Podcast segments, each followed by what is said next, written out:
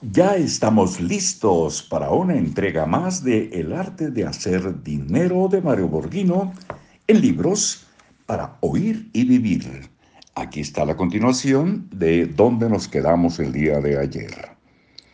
Lo mismo pasa con los emprendedores con mentalidad de inversionista, es decir, orientada al incremento de activos e ingresos adicionales por rentas o inversiones de contraventa en negocios o en acciones.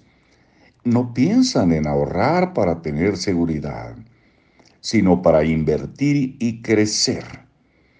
No importa el empleo que tengan ni su salario, como tampoco el comercio del que son propietarios o sus ingresos como profesionistas.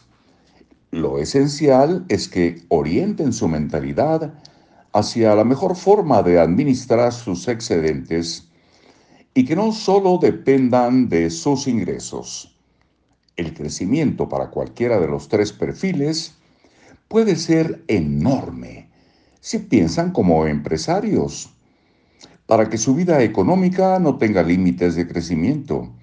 El secreto es construir en su mente ambas habilidades, la de empresario y la de inversionista.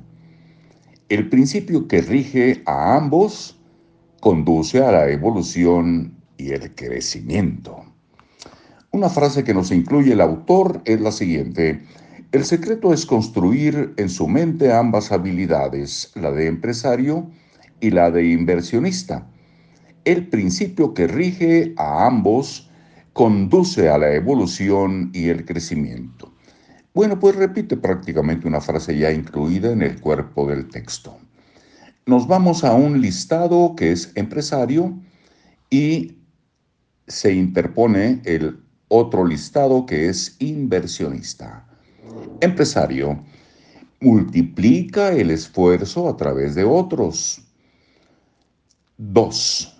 Orientado a costos.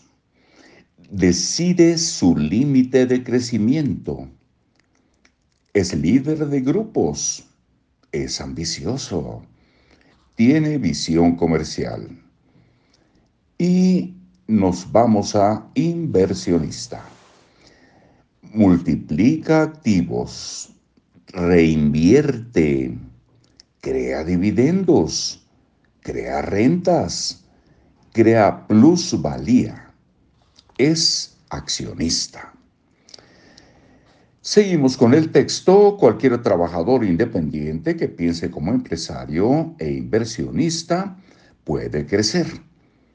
Si usted es dueño de un taxi, su mentalidad de empresario lo hará considerar la posibilidad de tener varios y en lugar de manejar un auto de alquiler, manejará su propia empresa e invertirá de manera inteligente sus ahorros.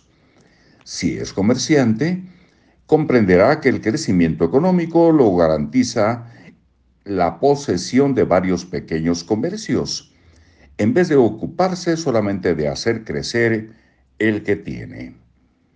El efecto multiplicador es un principio que siempre conduce al crecimiento, así como la inteligencia financiera maximiza su capacidad de ahorrar.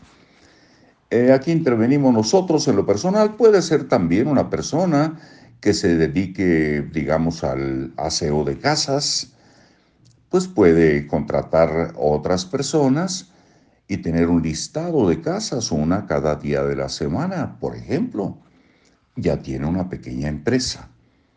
Eso es la idea de pensar como empresario e inversionista con los eh, márgenes que le deje de ganancia, pensar a crecer o a invertir en un, en un medio, en una forma, en un banco, con un pagaré, en fin, hay muchas cosas que se pueden hacer.